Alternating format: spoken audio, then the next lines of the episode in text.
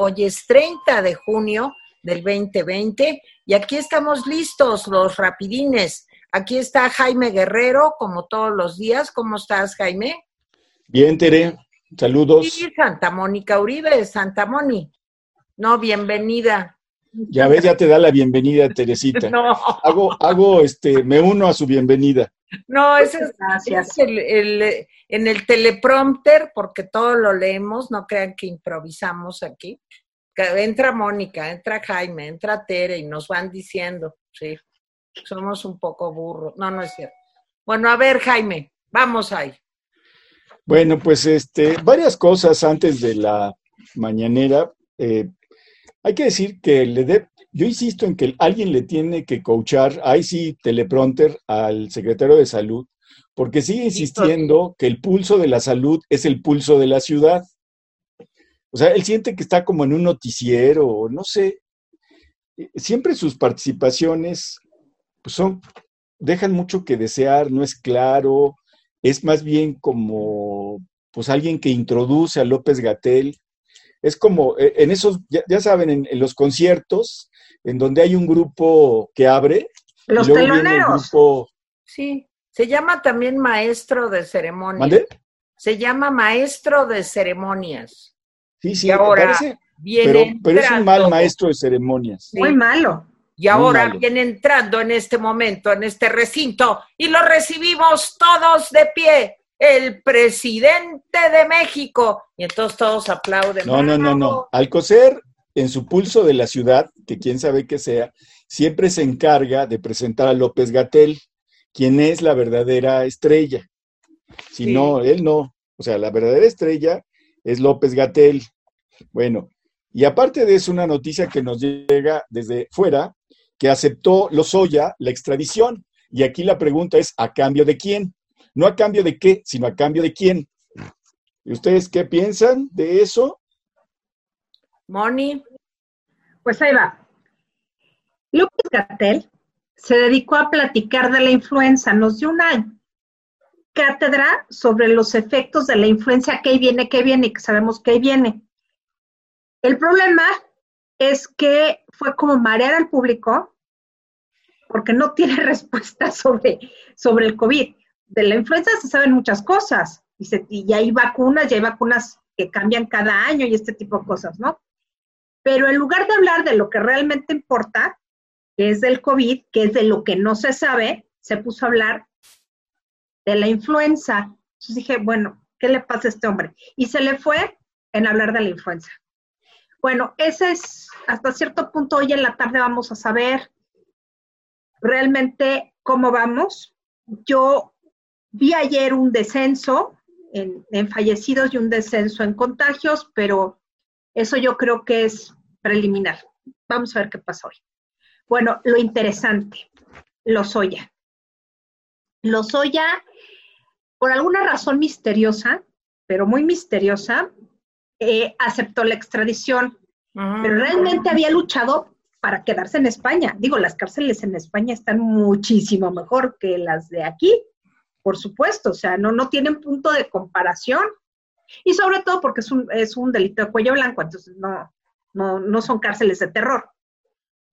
¿Por qué está regresando? Yo quiero pensar que le ofrecieron eh, algo a cambio de la cabeza de Videgaray.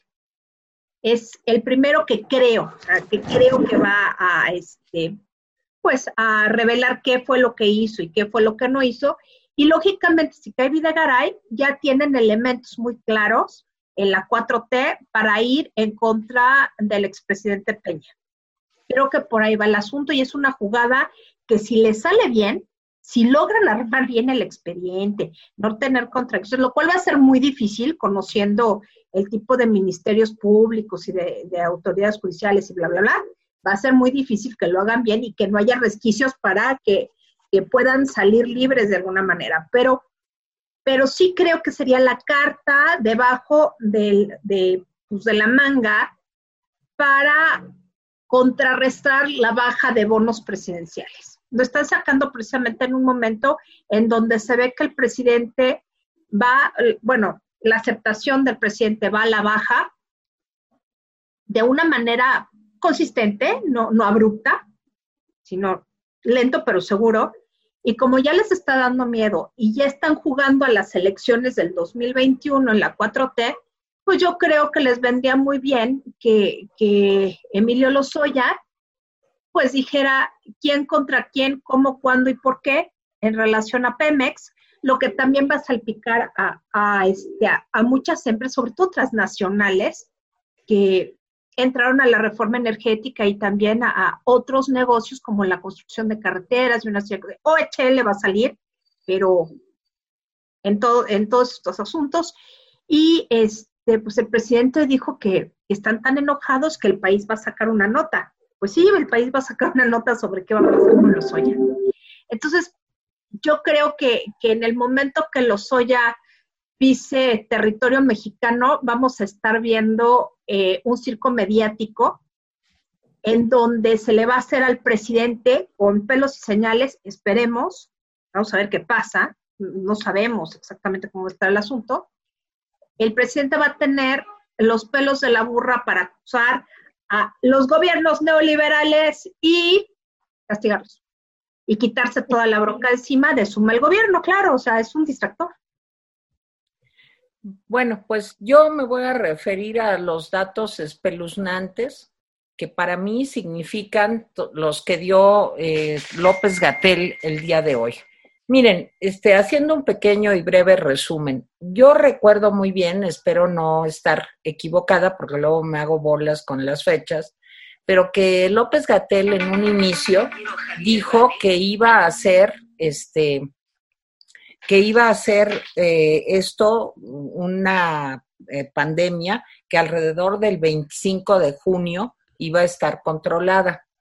Hoy ya apoyando lo que ya había dicho, o sea, reforzando lo que ya había dicho en otras ocasiones, ya dijo pues que se va a ir como a octubre, que quizá algunos lugares como Monterrey y Guadalajara podría ser entre septiembre y octubre, pero que ahí viene la influenza y que es probable también que se junte la influenza con el COVID y que eso nos llevaría hasta marzo del año entrante. O sea, es que de veras démonos cuenta de, de, de, la falta de precisión en los datos. Yo sé que es una cosa nueva, que eh, no se ha logrado controlar realmente en ninguna parte del mundo, que muchos lugares se están cerrando, etcétera.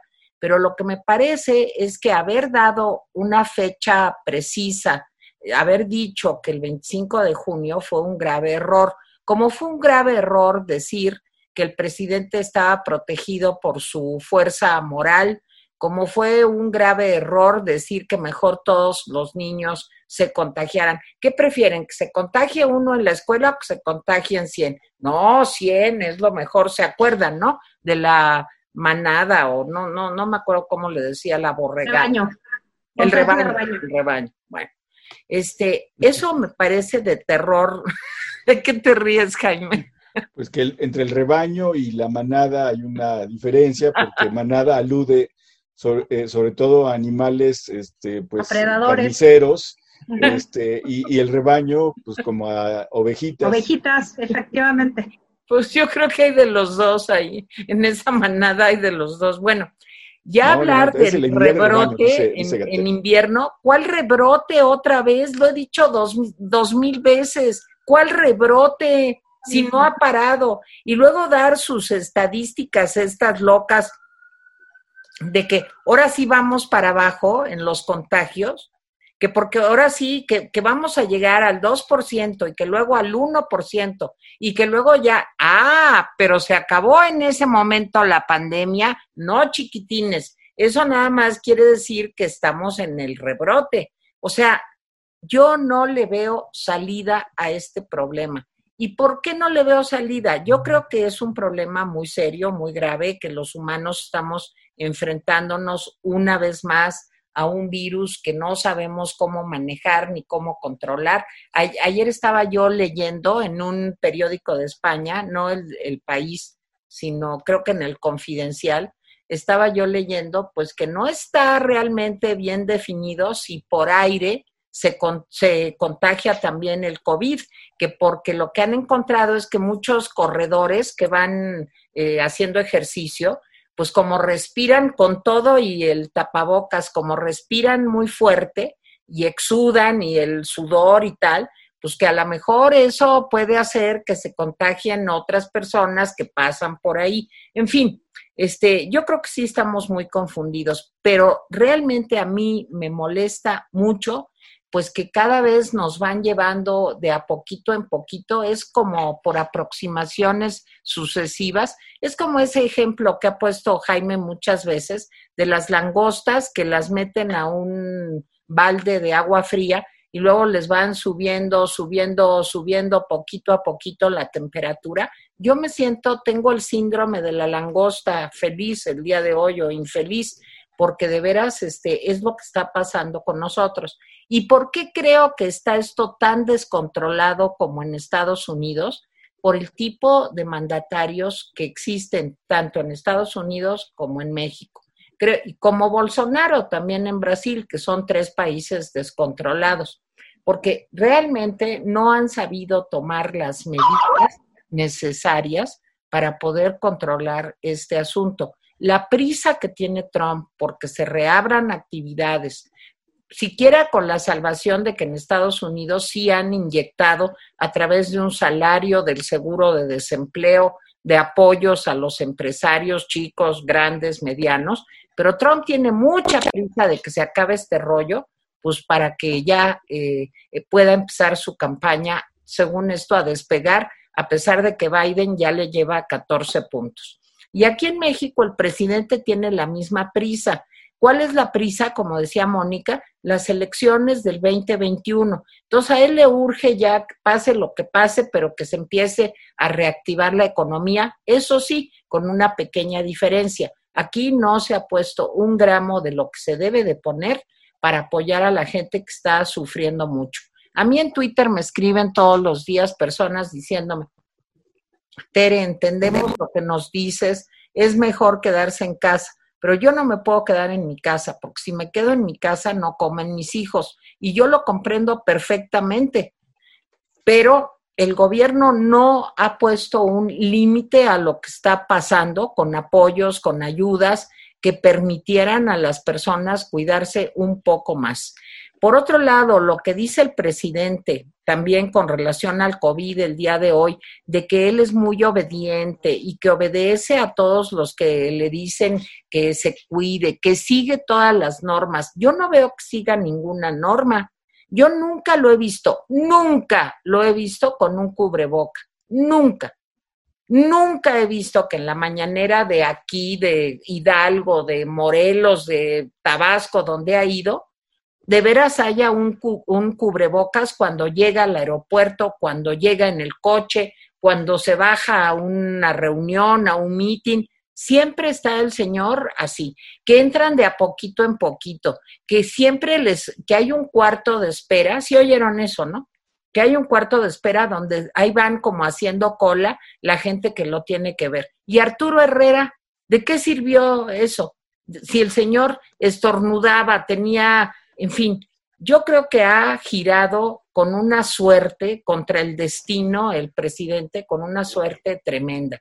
Y yo lo que me preocupa más es cómo le vamos a hacer para este horizonte de aquí a marzo, resolverlo con el menor costo de vidas posible.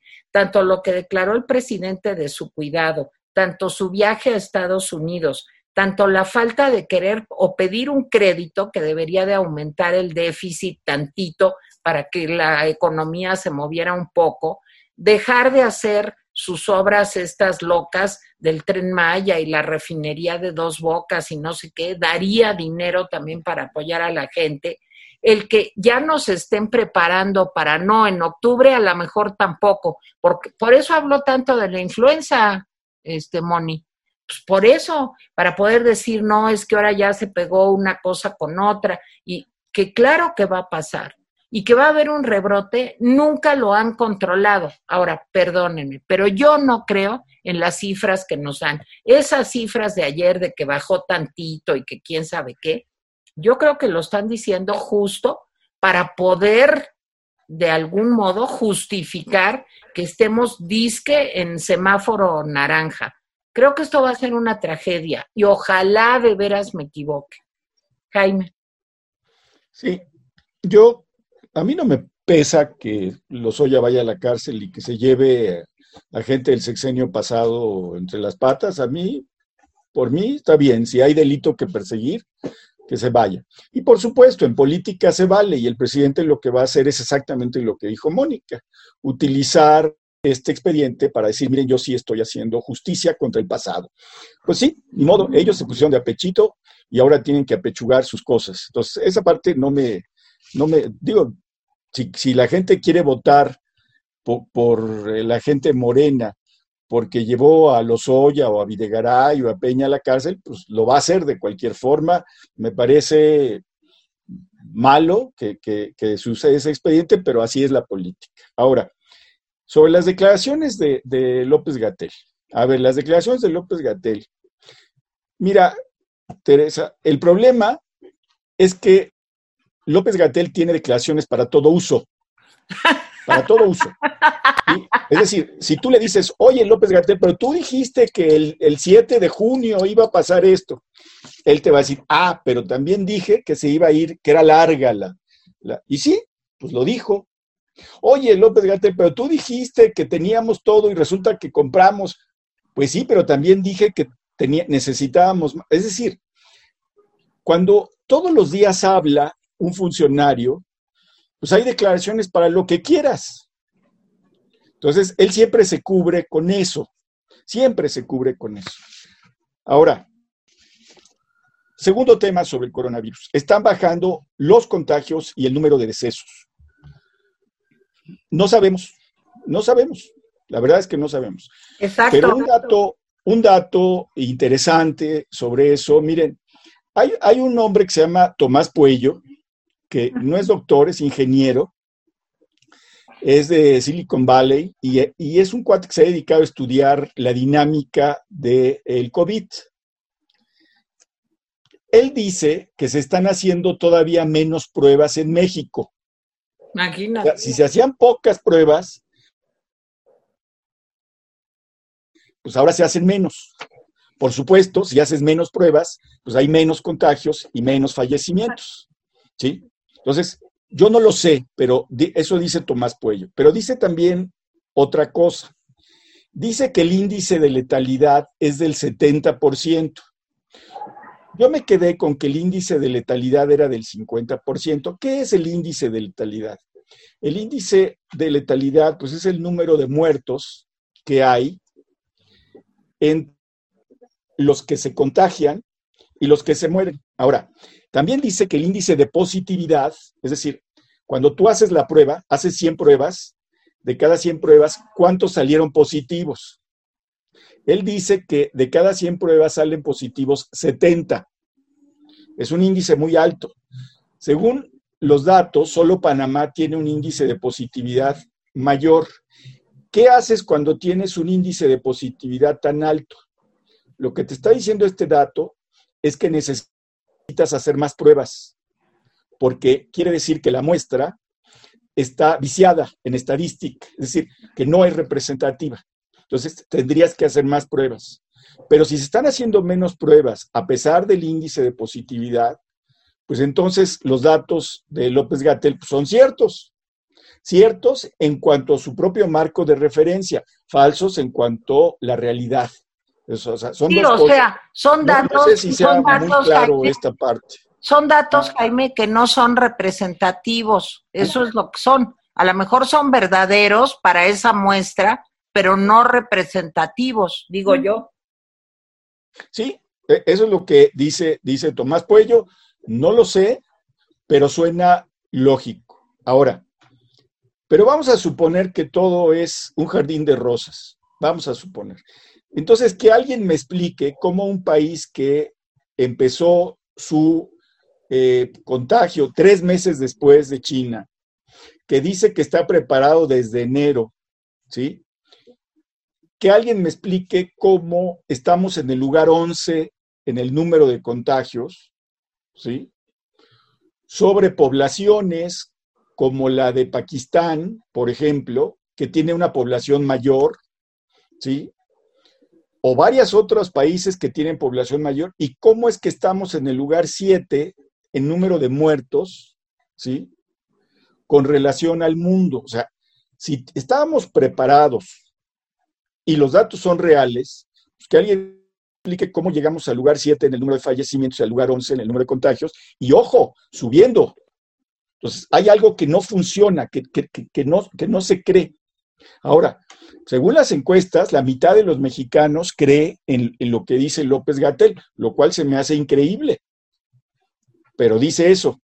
Ahora, sobre sí, yo creo, como, como dice Tere, que el asunto de la influenza es realmente una excusa para explicarte por qué se va a extender, no solamente hasta marzo. López Gatel también dijo hoy que puede ser de dos o tres años.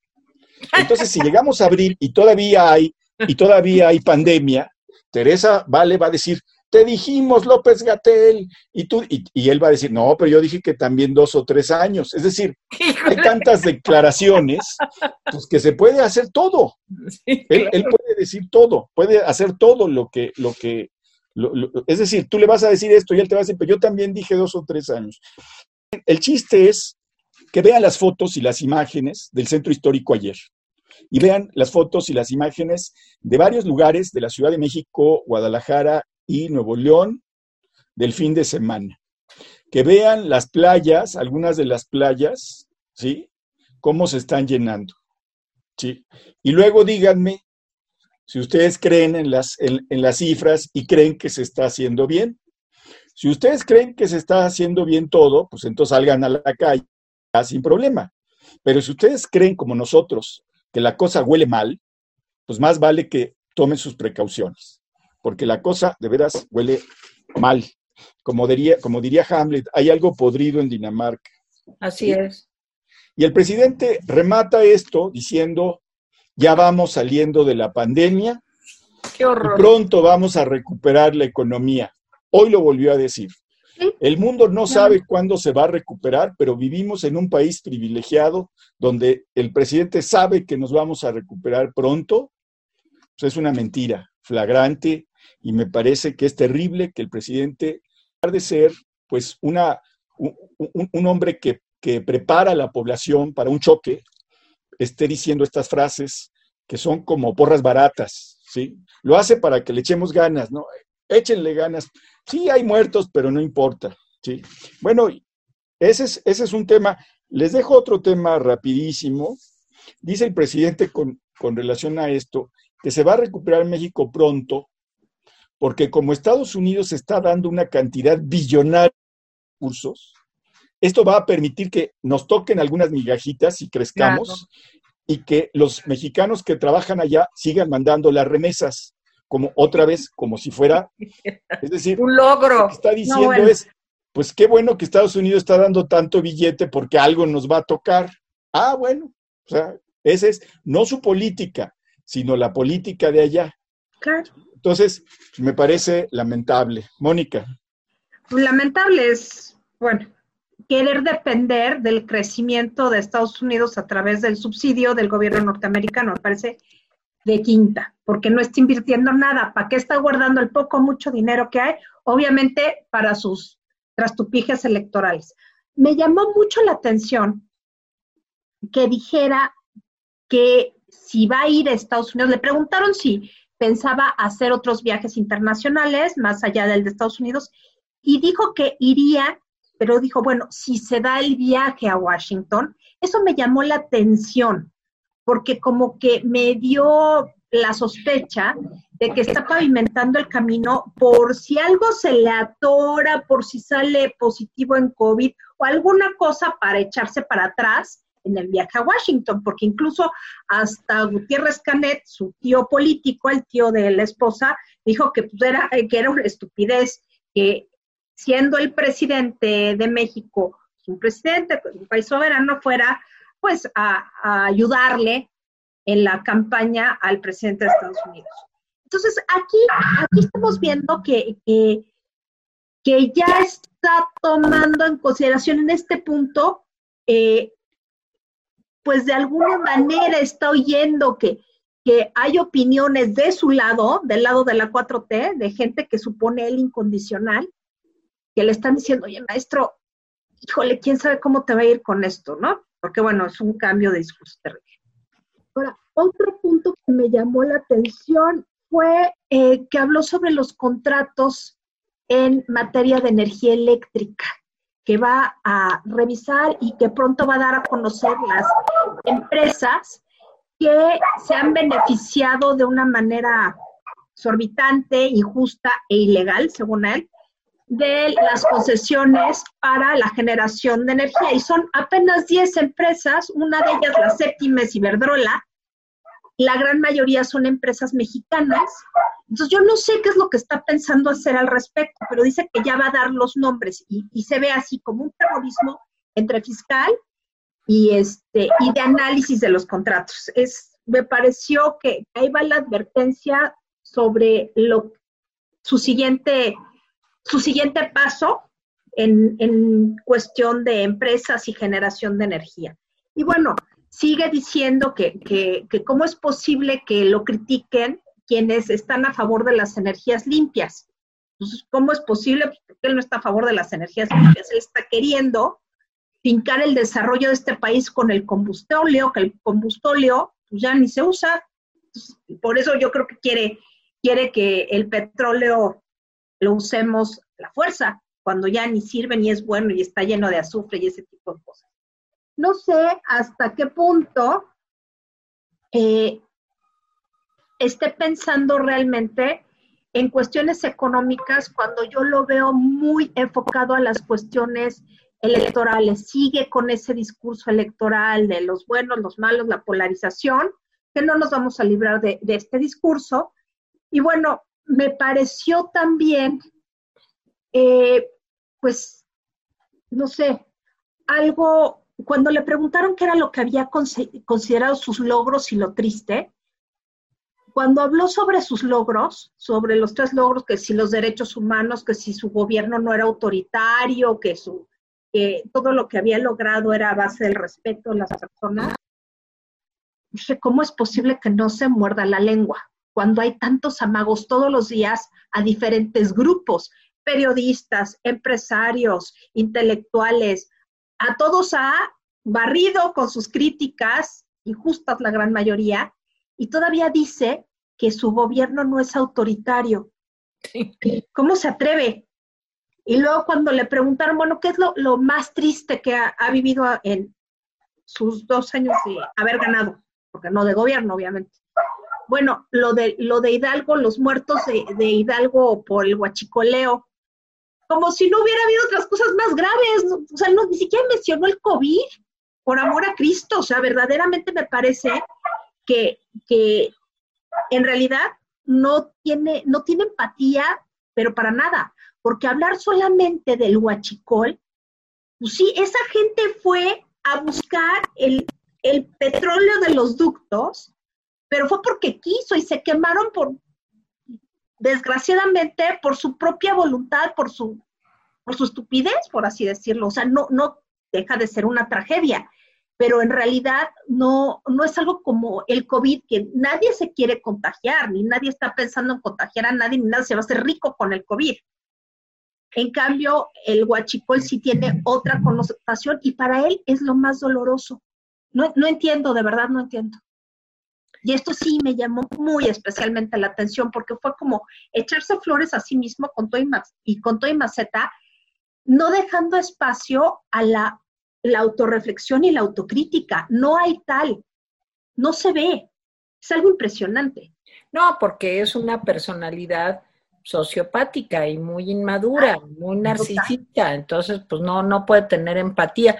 Pues miren, a mí con relación a lo del viaje me llamaron la atención dos cosas. Una dijo que él no va a Estados Unidos para pedir ningún crédito, que Cedillo sí tuvo que andar pidiendo créditos y dejar empeñado el petróleo para poder sacar adelante al país, pero que él no, que él no va a eso y que tampoco va a ver a Biden, porque él nada más va a ir a ver lo del tratado, el famoso TEMEC.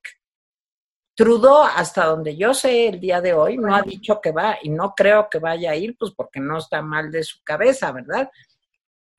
Pero eh, ese rechazo a ver a Biden sí me parece pues muy preocupante porque digo, parece ser, creo, por el bien del mundo, que va a ganar Biden, no porque me parece que el político que todos esperamos, ya lo veo muy chuchurusquito y muy cansado y es un hombre plasta y lo que ustedes quieran, pero por lo menos es, es un ser humano, ¿verdad? No es un monstruo como Trump, que, que me da pánico, o sea, es la cosa.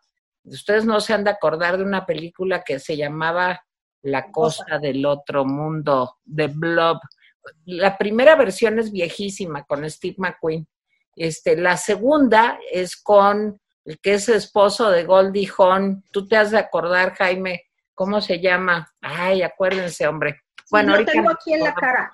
Y no ahorita lo se llama igual La cosa del otro mundo. También. Una versión nueva de hace unos años. Sí, Sí, las he visto todas. Y de veras, Trump, pues es The Blob, la plasta del otro mundo, y está loquísimo. Entonces, yo creo que por el bien del mundo me apetece mucho que gane el señor Biden, aunque no sea el político que todos esperamos. Pero que haya dicho eso el presidente, me parece para un mandatario de un país como México, que diga que no, que él ni loco va a ir a ver a Biden y pedir prestado jamás. Aquí que se, ayer estuve oyendo todo el día en una serie de entrevistas al presidente de la Canirac, de la Cámara de la Industria de Restauranteros, bueno, verdaderamente las condiciones van a ser terribles, se van a perder cada vez más empleos. Pero el presidente dice, pues que primero fueron 500 mil, luego 300 mil y ahora ya no más 200 mil. Vamos para abajo. O sea, y que pues ahí vamos, a lo mejor ahora este mes se pierden otros 100 mil, pero pues no importa. ¿Dónde quedó lo que dijo? Que iba a crear dos millones de empleos. ¿No se acuerdan que también lo dijo el presidente? Lo dijo hace poco. Sí, este año, que este año iba a crear dos millones de empleos. Y la otra cosa del viaje del señor presidente es que me llamó mucho la atención que si acaso va a otro lado, va a ir a China. ¿Sí? O sea, si se le pudre la cosa con Trump, entonces, pues siempre nos quedará, no París, sino siempre nos quedará China, ¿verdad? Que yo creo que es, pues como uno de los hits que él tiene en la vida. Yo creo que en primer lugar el régimen cubano, en segundo lugar el venezolano y en tercer lugar China. O sea. Y a lo mejor Rusia. ¿Eh? A lo mejor Rusia. También, pues, también. No, pero no, no, no. Incluso vino el primer a lo ministro mejor Rusia, pues... ruso y, y, pues no lo trató bien, ¿eh? Según me cuentan mis fuentes. Pero pues ha de decir, pues si aquí con este a la mar ahora, a pesar de mis arrastres, no gana Trump, pues siempre nos quedará China, pues que está grandote, que se le pone así como a los trompones a Trump, a Trump, a Trump. Y, este, ¿Y Biden qué va a decir? Porque Biden tampoco se va a quedar como manquito, ¿no? A él no le importa ahorita quién, quién es Biden, va a decir López Obrador. Sí, va a decir quién es Biden, pero... ¿Quién es Biden? Lo interesante es que no ve más allá de, de sus narices tres metros. No, pero es que es el presidente, es que eso es lo que agobia, porque que fuera así una persona, pues con limitaciones, con eh, situaciones este, de ignorancia, de, pero es que es el presidente, pues que no se da cuenta. ¿A poco de veras cree que con que entre el TEMEC mañana se va a resolver la situación económica de México? ¿De veras creen eso? De veras, digo, yo no soy economista y soy muy ignorante en esas cosas, pero hasta yo me doy cuenta de que eso no va a resolver la situación, al revés, porque están muy duros, porque tienen los ojos puestos en México, porque las empresas en Estados Unidos están también pasando por una situación complicada. Por favor, que el presidente diga eso, parece de pánico. De pánico porque se junta la crisis económica, la crisis del COVID y la crisis de seguridad. Tenemos tres jinetes del apocalipsis que ya están ahí caminando. Sí, de veras. El otro, pues ya saben quién pienso que es, ¿verdad? Imagínenlo, Pero ya están los cuatro jinetes del apocalipsis y no veo cómo se va a resolver. En estrategia de seguridad no va a cambiar. En lo del COVID tampoco va a cambiar. Y en la situación económica, en la, en la planeación económica para ver cómo se reactiva la economía en México, tampoco va a cambiar. Entonces, entonces, ¿qué pasa? ¿A dónde vamos, Jaime? Sí, mira, en la vida académica, cuando tú haces una propuesta, siempre te obligan a definir tus conceptos, porque como cada uno puede tener sus conceptos en la cabeza y pueden ser distintos, digamos que al definir tus conceptos haces un marco general sobre el cual se pueden hacer la discusión.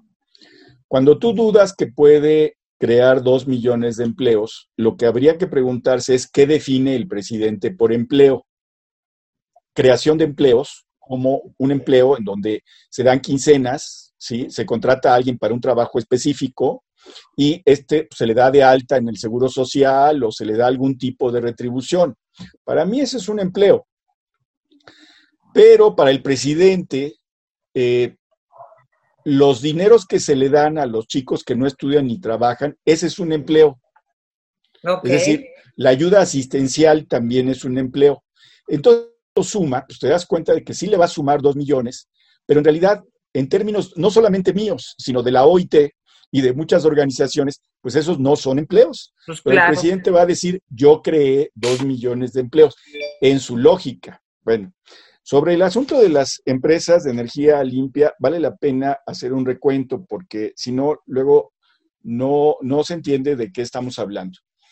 A ver, el gobierno de López Obrador le cambió las reglas establecidas por contrato a las empresas de energía limpia. Les cambió las reglas del juego. En una cosa que es la reforma de erosional.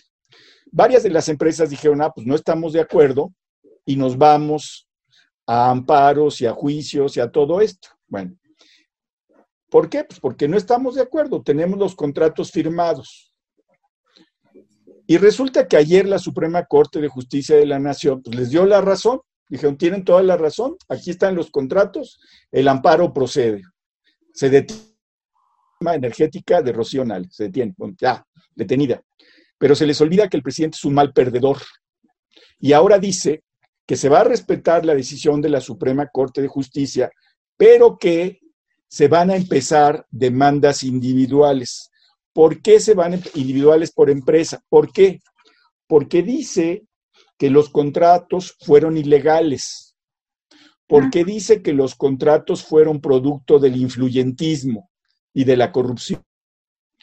Y entonces yo me pregunto, si ya se sabía que los contratos eran corruptos, ilegales y por influyentismo. ¿Por qué no se procedió antes contra las empresas? ¿Sí? En lugar de tratar de cambiar las reglas del juego por contrato. Pues la respuesta es, van a presionar a jueces y van a presionar a las empresas. ¿Por qué? Porque si tú eres dueño de una empresa de energía limpia, la a demandar un juicio penal en el que puedes terminar en la cárcel, a lo mejor no, pero lo menos que vas a pasar son años en litigio. Y mientras pases años en litigio, y lo dijo muy claro el presidente, no importa que nos, nos tardemos tres o cuatro años en el litigio, pues simplemente tú metes a una empresa a un litigio de cuatro años y la paralizas, déjame decirte pues, que la truenas. Claro. Entonces, el presidente es un... Ahora, si es cierto que esos contratos fueron, que no lo dudo, ¿eh? por corrupción, influyentismo, ilegales, pues que se proceda. Y se hubiera procedido desde que entró él. Pero este tipo de cosas solo los hace cuando pierde. ¿Sí? Es decir, yo creo que el presidente no nació en Tabasco, sino en Jalisco. Porque cuando pierde, arrebata. Arrebata. o sea, me parece que ese es su estilo.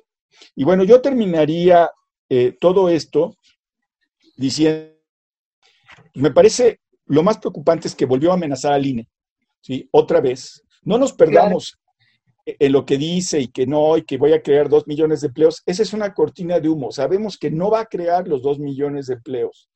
Sabemos que sí va a derramar una cantidad muy fuerte de dinero, pero que es claramente insuficiente. Y bueno, creemos que la va a derramar, porque yo quiero saber de esos tres millones de créditos que se dieron, ¿cuántos se pudieron concretar? Porque no cumplieron los requisitos. Así es. Ni los formales ni los informales. Entonces, como esa información no se transparenta, pues no sabemos si realmente esos 3 millones de créditos se dieron o no se dieron. Pero mucho me temo que no se han dado. ¿Sí? Entonces, finalmente, yo lo que digo, no nos perdamos. En esta coyuntura, lo importante es, yo creo que en orden de vida. Uno, le creamos o no a los de Gatel, yo no creo, ¿sí? Por lo que dije. Cuidémonos seamos obsesivos en el cuidado.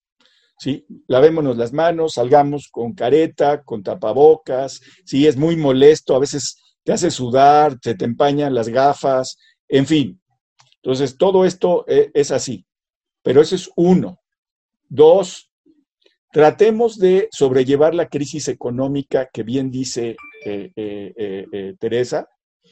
Tres, cuidémonos también me llegó ayer un meme de cuál va a ser el kit que vamos a tener que afrontar.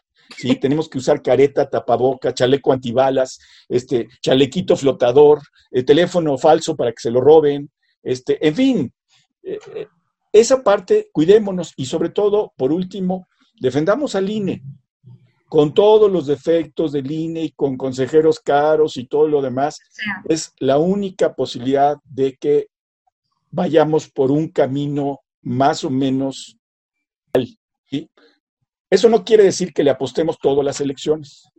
¿Por qué? Porque, de nueva cuenta, ayer hubo una serie de manifestaciones para pedir la renuncia, no, no de Frena, sino de otras organizaciones para pedir la renuncia del presidente.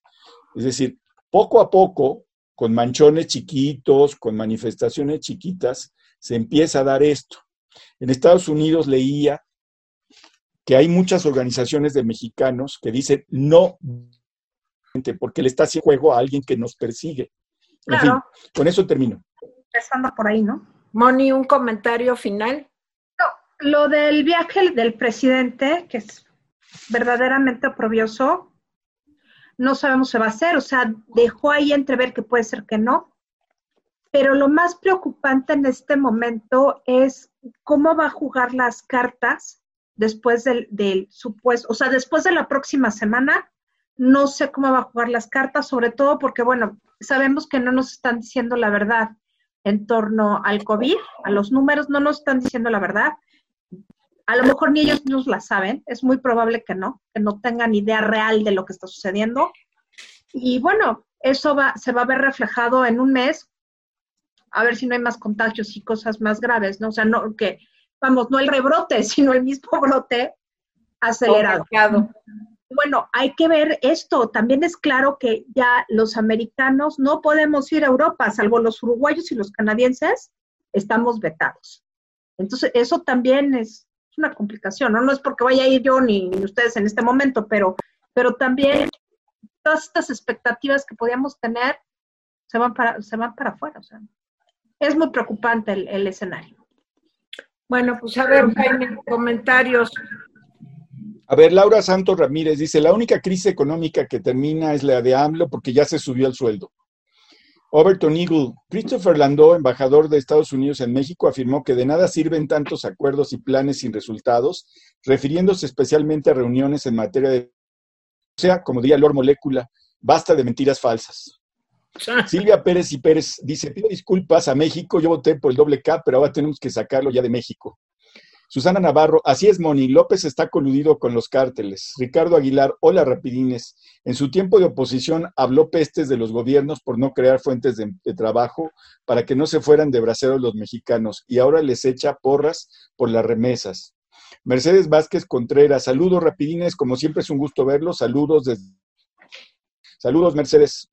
Max Olin, rapidines, ¿cómo los podemos apoyar si vivimos en Estados Unidos? ¿Podremos votar en 2021 los que vivimos aquí? Sí, sí pueden votar los que, los que viven allá.